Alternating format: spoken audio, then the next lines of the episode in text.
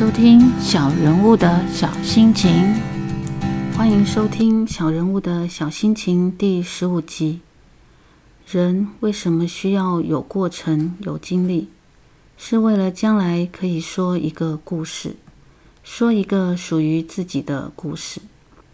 爱旅行的人可以说出旅行中的故事，喜欢擦香水的人可以说出人跟香水之间的故事。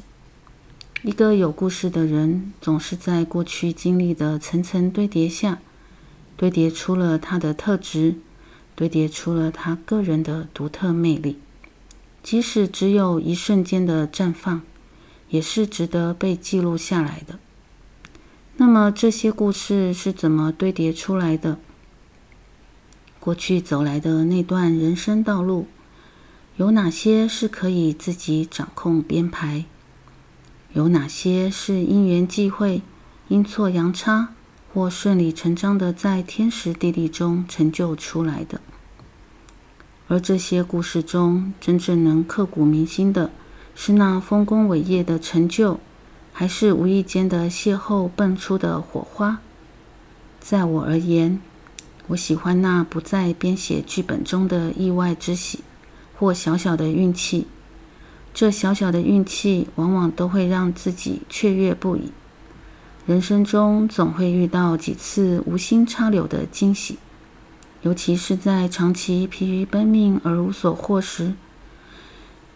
希望我有一双慧眼，在无意的惊鸿一瞥的相遇中，我能立即看出擦身而过的某个人，我能一眼便勾画出背后的那段故事。一个人就是一个故事。关在房中的男孩，这个男孩又超过三天未到校了。班上一个白净的男孩，一个学期到校的总天数总是不到一个月，如今已是第四个学期了。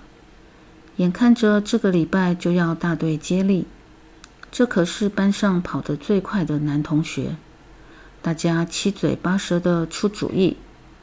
我们可以一大早去他家敲门，把他带来学校。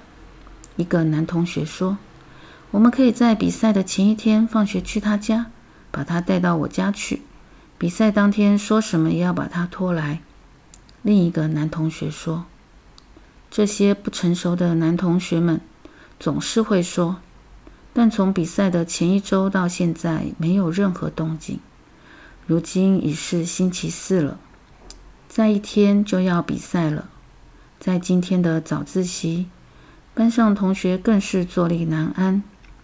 就在大家热烈讨论的同时，一个高挺的人影闪进教室，就是这个大家左盼右盼的男同学了。欢呼声几乎是和他踏进教室同个时间响起。这个强心针可来的正是时候。风一样的女孩，总是看着她飞快地穿梭在走廊上，追逐着欺侮她的男同学。在大队接力的比赛，身为第二棒可以抢跑道的她，终于有机会发挥她平时练就奔跑的实力。